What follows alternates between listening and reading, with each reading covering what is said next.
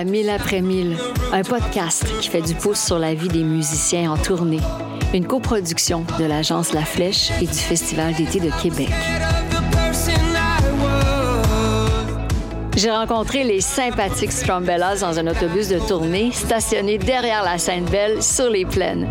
Les membres du groupe passent tellement de temps ensemble sur la route qu'ils se sentent comme une famille. Ça, je l'ai senti en discutant avec le claviériste David Ritter et le guitariste John Hembray. C'est des gars aimables, drôles, qui aiment leur métier et qui ont une formidable chimie, comme celle qu'on retrouve chez les vieux couples. La complicité est palpable, mais ils doivent quand même adopter certains codes pour que tout se passe bien sur la route, pas se tomber sur les nerfs. Les fans, eux, les attendent avec impatience partout où ils débarquent. Jour après jour, mille après mille, comme dirait Willy Lamotte. Ils roulent vers l'amour de leur public. Mais les longues tournées les éloignent aussi de leur famille, de leurs enfants et de leurs chiens. C'est le prix à payer quand le succès est au rendez-vous.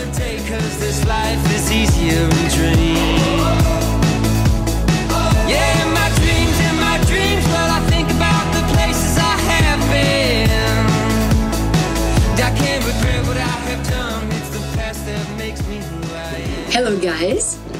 Hi. Hi. So this podcast is about life on the road. We want to know how how it is for you, how it is to experiment uh, being away from home so many times, so often. So uh, Jon and Dave from Strumbellas, welcome, welcome to Quebec City. Yeah, thank you. Yeah. So can you recall the first time you went on the road, like the first tour, first touring experience, and how it felt? I remember our first tour. We uh, Simon, our singer's brother, lent us, gave us a van, and the six of us uh, went in this minivan with all of our gear and uh, drove out west. It must have been. Mm-hmm. Um, and uh, I can't believe now that we that we did that that we packed you know guitars, amps, Yeah. drums all in a minivan with six giant persons. I, I can't believe we did it. Yeah, I definitely remember like my first tour outside of the band, which was actually before this band, was like definitely out to the East Coast. Same thing in like one of those safari minivan things. And I remember taking a bread and peanut butter with me Oh as, yeah. as a quick, easy, ready meal. You know, Yeah. way to save money. So that was a yeah little tip there for people who want to tour out. Bread and peanut butter in the bag. You got meals meals for days. You know. Yeah, a snack, easy snack. And uh, so, obviously, of course, through the years, uh, the, the conditions have improved, and uh, you end up being in either big tour bus or, or in having big trucks transporting your, your stuff. Would you call it comfort? Is life on the road comfortable? I think it is. I think there's the the great key to uh, the tour bus that I didn't understand before I got in one is that you sleep and travel at the same time, and that it, it's it's like revolutionary. You know, instead of waking up in the morning and then flying or driving for ten hours and then playing the gig, you know, you sleep and drive at the same time. So you wake up maybe 6 a.m., 8 a.m., you're there at the venue already. So you have all day, uh, you know, if you're not doing press, to go for a walk, go to the gym, find a nice place for lunch, you know, even see a museum sometimes. So moving up to the the tour bus really affords you much more time in your day, and that's the, the sort of the big innovation there. Yeah, and less getting in and out and in the bus, go to a hotel and check in. And but you really find a way to sleep comfortably? Is it can it become as comfortable as you'd be at home? I don't know if you're ever as comfortable at home, but like it depends on the person. Like I'm fortunate, I sleep like a baby on the tour bus. Like, Okay. The kind of rumbling and the sound of the bus and just the movement. Like I'll find I'll sleep ten hours on the bus, which is very unusual for me. Like I'll go to bed at midnight, wake up it's ten o'clock in the morning, and I'm like, what happened? Like you know, this is this is sleeping in for me. But other people have a hard time, and then it's sort of like you can only sleep when the bus is not moving, and then those people kind of struggle, and it's like you're only sleeping once the bus stops at seven in the morning. So it kind of depends, but I find it very comfortable also. How about you, Dave? Yeah, I've gotten used to it. Um, so it's it's really nice. It's a bit tight, you know. The uh, the bunks on the bus are a bit like coffins, so trying to roll over, which I have to do a lot at night, um, is a bit of a challenge. But um, no, you get used to it. And um, I've got a little. Uh, she's two and a half months old. I've got a little baby at home, um, and uh, so you know, not a lot of sleep is happening at home right now. So I get a little more sleep, ironically, on the road now at, this, at this time of my life. Yeah.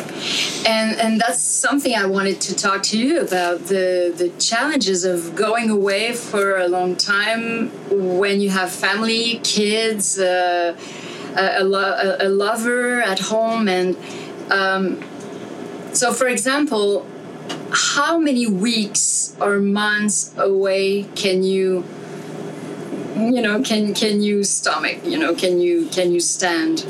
Yeah. Um, well, there's been kids in our band for a long time. Um, Theo, who is the oldest, got to be eight or nine by now. Um, so we've never been able to do these tours that people do where they're gone for three months, six months. You know, we've always um, been lucky that we will do three weeks and then home for 10 days, or we'll do two weeks and then home for five days because there's just always been kids around and you have to make time um, for them. So we're used to that. Um, before I had kids, I, I would have, you know, gone out for three months, and you know, it would have been fine. I would have missed my wife, but um, now that uh, June, my daughter is here with us, you know, I, of course, I appreciate coming back home as soon as I can. Oh, so so wife and baby are on the road with you. Oh, Can can they? Yeah, you Um, could. they haven't been yet. Sometimes um, band wives and, and kids come, um, but babies like structure. They don't like being away from home, and Yeah. they don't like being away from their schedule. So I'm not sure uh, how much June is going to come on tour. Maybe when she's a little older, we'll see. Yeah. Do you have kids, Jon? No, Yeah, I, I just yeah, have a I've done dog though. You know. Oh yeah. He's easier to deal with. You know, he's yeah. he's fine at home by himself. Do you have a feeling sometimes that you have like two families, the, the, the road family and the family waiting for you at home? Yes, I, I definitely think so. Like, uh, yeah, I mean, I spend uh, weeks on end with Dave Ritter, you know, Yeah. at, all day, every day, and uh, I think you get quite close with each other. Like, you know, uh, you're very, very good friends. Uh, but yeah, probably approaching. You know, it's like it's definitely like it's a lot like a family you know you Yeah. and in good and bad ways we know each other very well we also have disagreements that go back years you know like Yeah. like a family and things that someone will say that will remind me of an unpleasant thing from 10 years ago you know so uh, it's it's quite a bit like a family Like brothers would argue and. Uh, yeah yeah like brothers and, and yeah, you always make up at the end. You know, I think like yeah uh, yeah. How do you? Yeah, because these these people that you spend your days with, they end up knowing you quite a lot. Like even maybe more than some of your friends. There are times in my life, with, yeah, depending on how much we're on the road, where I see more of the band than I do of my family. so, Yeah. yeah, they they uh, know you very well, and it's a bit now, especially uh, with the baby at home. It's a bit of a like yin and yang. You know, home feels very uh, simple, and you know, um, the days are just like wake up and feed the baby, cuddle the baby, go for a walk, and go to sleep. You know, like there's not uh, much craziness happening at home. My wife is uh, on maternity leave, so it's all about just at home with the baby. And but then on the road, it's extremely different. We're in different cities. We're in airports. We're you know doing different shows. We're all over the place. So it really feels like uh, home and the road are very very different. Right and now. thousands of people cheering and yeah. it's quite a contrast It's so true. At home, the only person who's excited about me is two and a half months old. but yeah tell me about the contrast when you come back home and everything can seem quite simple Yeah, no, I think like you know you're on the road for a long time, like say three weeks or something, and you're like dying to get home. And you're like, oh, I can't wait to get home. and, Yeah. like just like have, do normal stuff and like Yeah. cook a meal and, and just like hang out and relax. But then I, like it is pretty awesome being on the road too. Like Mm-hmm. playing in front of people is an amazing job, and we're fortunate to have this amazing job. So like sometimes you kind of get off the road for the week, and like a couple days in, you're like, yeah, I could, I could, I could go for playing another show right about now. Like it's you know, it's pretty fun. Yeah. it, it's unreal it's it's a different life it's like out of time out of space Yeah, Yeah. it really is. It's like a, uh, and I'm getting worse at this thing where I wake up and I don't know where I am and I don't know what day of the week it is and I don't know how long I've been gone. And then people say, Oh, you remember we were in Montreal last week? And I say, No, I don't remember. Like, I, I, I think of out of the band, I'm the worst for this of like not knowing where I am or, or, or what we're doing.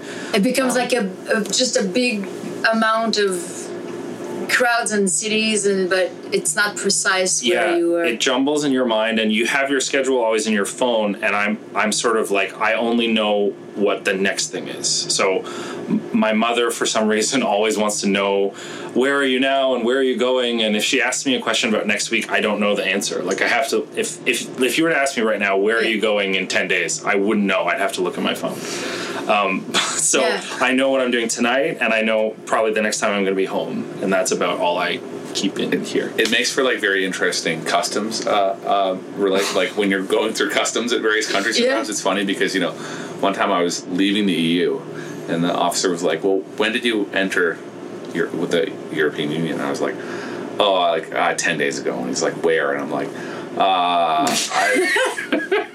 I'm like I don't know, uh, Rome, because that was that was our first show, and he's like, "Nope," and I'm like, Milan? And he's like, nope. How about like how about Hamburg? I'm like, yes, that was the first country we landed in, absolutely. And he's like, okay, cool, you know. it's a very spinal tap. yeah. As long as you don't mix it up when you're on stage, and if you want to say hello to Yes. the crowd of a precise city, and uh, I did that. I did, I did that. I did that a couple Conley weeks ago. yeah. no way. I did, and it was in a bad place to do it too. I, we were in Pittsburgh, Yes. and I said, "Hello, Philadelphia," oh no. and you're those are two cities you're not supposed to mix up. Like it would be a bit like saying "Hello, Montreal" in Quebec, like yeah, yeah, yeah. Quebec City. Little um, rivalry. Exactly. Yeah. Um, and uh, I think I pretty convincingly turned it into a joke. I, I realized as soon as I said it that it was wrong, and then I was like, haha, just kidding.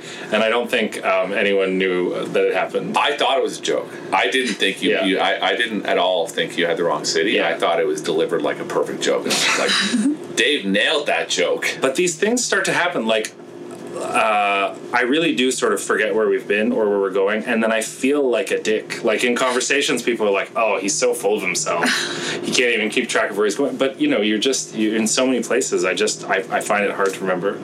So sorry that I seem like a jerk to everyone. But as you know, today you are in Quebec City. Yes. Festival d'été de Québec. Um, okay, so what about Quebec City? What does it represent in your in your career and also in your mind when you you know you're going to Quebec City? What images and what's what's the spirit? Well, first of all, you can't mix up being in Quebec City because uh, if you're staying in the old city, because it Yeah. looks like it looks very unique. I mean, unless you know maybe you're in Hamburg or something. You know, Yeah. like it, lo- it's it, it. There's nowhere else that looks and feels like a big City, so that's easy. Um, and uh, Well, we'll see tonight what you say. Okay. Hello, Trois-Rivières. um, but um, no, and um, this is our third time playing at Festival d'été, and it's one of my favorite festivals in, Why? Uh, in North America. Why? The incredible diversity and class of all the acts that play is amazing. I mean, we saw um, we played. Was it our second show or first show where we played and then uh, ran immediately to see Metallica? Oh, Yeah, I think that was our second time. Cool. Yeah. Yeah. Yeah. and that was great. Like that was that's not something we often you know. Usually you play your own show and then you go to bed. You know, um, so that was fun. And plus the crowds are incredible. I don't know how they're so nice and so welcoming to us here, but they're amazing. great music lovers for sure. Yeah. Yeah, I think the first time we played this festival was the first like big outdoor festival we really played. And Okay. it's like when we had just sort of started getting some success. And I remember, you know, like you're just so new to it all, you know, you're like, it's huge and you're in this nice hotel, like you're this is amazing. I get to stay in this this room's all for me, you know? Wow. And uh, yeah, you know, and the food was really good, the catering food. So I, yeah, An amazing crowd. amazing crowds, yeah. Do you manage to write on the road? Yeah, our our singer uh, Simon is like always always writing. Like he's always kind of finding little moments backstage and like doing voice memos, and he's he's always working on stuff. So there's kind of always new Strumbella songs getting worked on. What, what about you? Do you think of guitar parts or keyboard parts? Yeah, Jon, you- Jon tries to play guitar every day. Uh, Yeah. It's harder with the keyboard because it's harder to bring it backstage. Um, but I'm often sort of yeah plugging headphones into my laptop and working on some little beats or some remix thing that I'm picking away at.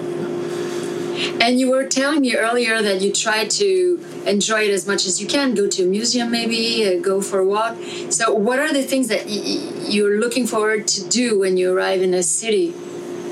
Uh, often we're looking ahead and thinking about food. That's Yeah. something Yeah. that That's top of the everyone list. is is uh, yeah is working on. Um, so yeah, if we're in Texas, you know, we'll try and find the best barbecue spot in Austin, or um, we land in Germany and everyone's on the schnitzel hunt. You know, um, so we're often trying to figure figure out how to get that done. You try to get out of your comfort zone when you travel to foreign countries? Yeah, well, we'll try stuff like what's the local, you know, what, what's the local thing to try, and we'll, we'll usually give it a try.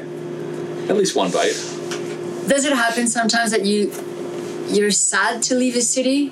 Like you, you have to go you have to leave the bus is leaving. Maybe you've met some people, maybe you've had a great evening. Is it hard sometimes to leave it behind? I don't know, maybe a little bit, but also like the the the next show is in the next city, right? Yes. So like you sort of, you know, uh, so you know you're pretty keen to get to the next show, and because like that's the sort of highlight of your day. I think like Yeah. even with the tour bus, we have so much time to yourself. The best hour of my day is always like the hour that I spend on stage. So I think you know, I'm always looking forward to, to Yeah, getting that's on true. the bus. and There's either, looking- the next either show. the next show or you're going home, and then Yeah. usually by that time you're excited to go home. yeah. So yeah, no, look, usually moving forward, I think. And how do you balance personal space, personal time to wanting to hang out with the band members and and chat? I think it's like a lot about being honest. I think, and sort of you know, like with your bandmates, and uh, and just being aware. Like like we said, we spend so much time together. We sort of know each other pretty well. Yeah. So it's pretty obvious when someone is like, not like in a bad mood, but just like I think they want to be alone, or you'll just say sometimes like. I'm gonna get food. I want to go alone. I don't want company, and you just have to sort of say that, and everyone gets it. Like it's not. I don't think it's rude to be like, no thanks, guys. Thanks for the invite, but I'm, I'm just gonna go on my own and do my own thing because you sort of have to. Just like you know, on a bus you have six band members and then like some crew. There's ten people, you know, on a bus. So like at a certain point you're like, all right, had I've had my time with people. Yeah. Now it's time for uh, some alone time. Or with Yeah. me, usually it's the opposite. I'm like, hey guys, I'm going to this smoke meat place. Does anyone want to come? No, no, no. All right, I'll just go by myself. And uh, touring uh, during the um, summer is different than when you go on your own tour, I guess. Because I've noticed sometimes you have to go back and forth between Europe and the States and Canada, and uh, so um, how how different and how challenging is it? Like uh, like a, a festival schedule? Festival schedules, I think, pretty challenging because like you're often flying a lot, right? Which then adds a whole other layer of like, uh, you know, you have to maybe you get home to the hotel at midnight and you have to fly out at six in the morning. So that means like lobby call is three thirty in the morning, maybe. So Oh, like, no. you know, you're getting up early, you're packing all your stuff up. Like that's when I lose things. You know, like a couple days of that in a row, and that's when you really start to forget where you are and and where you've been. You know, so uh, it's pretty challenging. Um, which again is why the tour bus I think is is great. But it's nice to when you're on your own tour. You know, there's your own band and maybe one opening band. Um, but at festivals, you're meeting all of these new bands or bands that you uh, know already but haven't seen for a year. Um, like tonight, we're playing with July Talk. We all know July Talk a little bit. Um, uh, we're not great friends, but we've met at various things. So um, it- it'll be fun to see them again. And um, you don't get to see that on your own tour. You're kind of in a bit of a bubble. So there's there's advantages and disadvantages. Yeah, you get to to meet again all these uh, these fun people. Yeah. Well, it was great to meet you. I hope you'll have a great show in Quebec City and um have a great tour, a great summer. Thank you. Awesome, thank, Thank you very Thanks much. for having us. Thank you.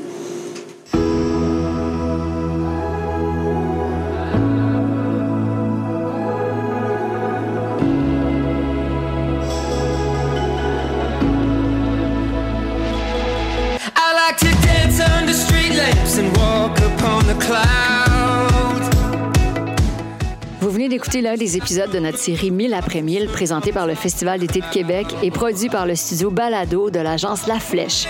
Envie d'entendre les autres? Rendez-vous sur notre compte SoundCloud, Spotify, Apple Podcast ou Google Play ou abonnez-vous à notre infolette pour recevoir toutes nos publications. Animation, Geneviève Borne. Prise de son et traitement sonore, Mériole Lehmann. Réalisation, David Desjardins. Un merci tout spécial à toute l'équipe des communications du FEC pour leur soutien et leur aide. yeah.